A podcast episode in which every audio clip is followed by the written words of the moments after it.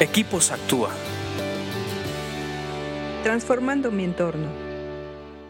¿Qué tal amigos? ¿Cómo están? Me da muchísimo gusto estar nuevamente con ustedes con este podcast de Proverbios.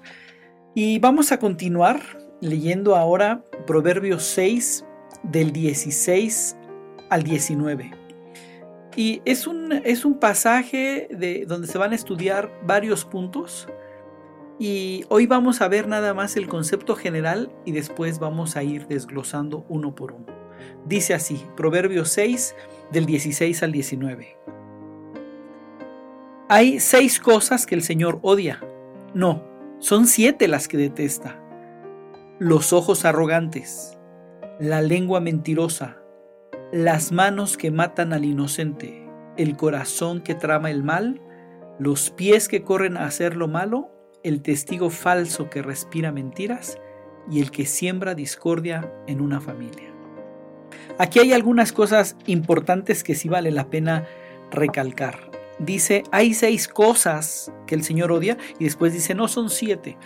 Eh, hay que recalcar que Dios no odia a las personas, Dios odia, la acción.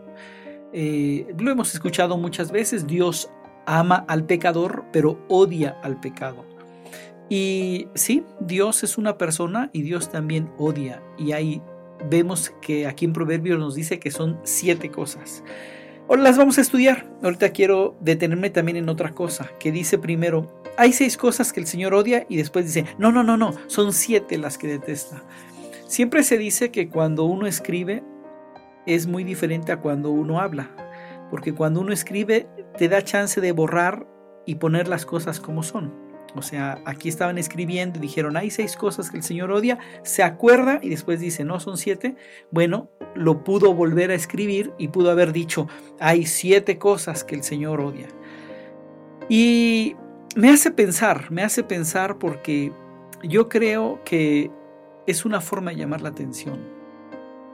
Porque uno está eh, pensando y recapacitando en, hay, hay seis cosas que el Señor odia y después dice, no, no, no, no, son siete cosas que el Señor detesta.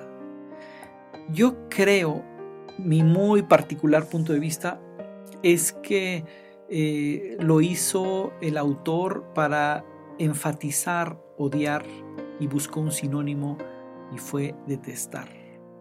Yo creo que quería dejar bien claro que Dios odia y detesta estas siete cosas.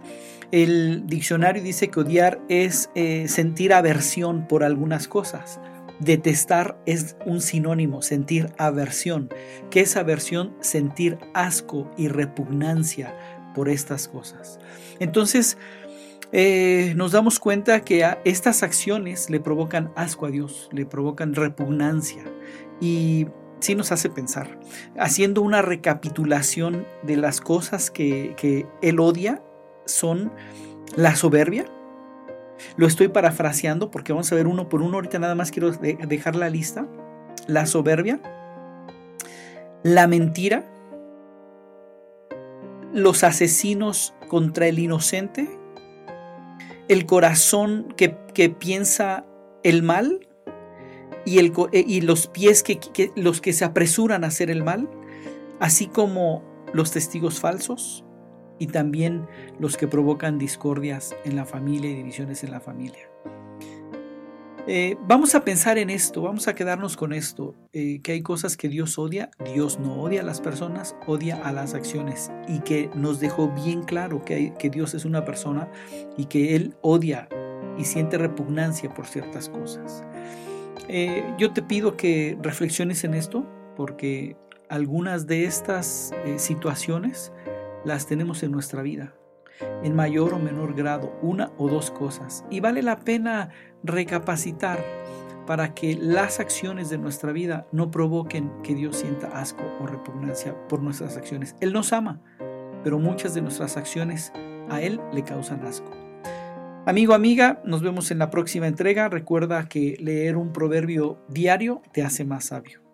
Escríbenos a info.actua.org.mx. Búscanos en Facebook y Twitter como Equipos Actúa.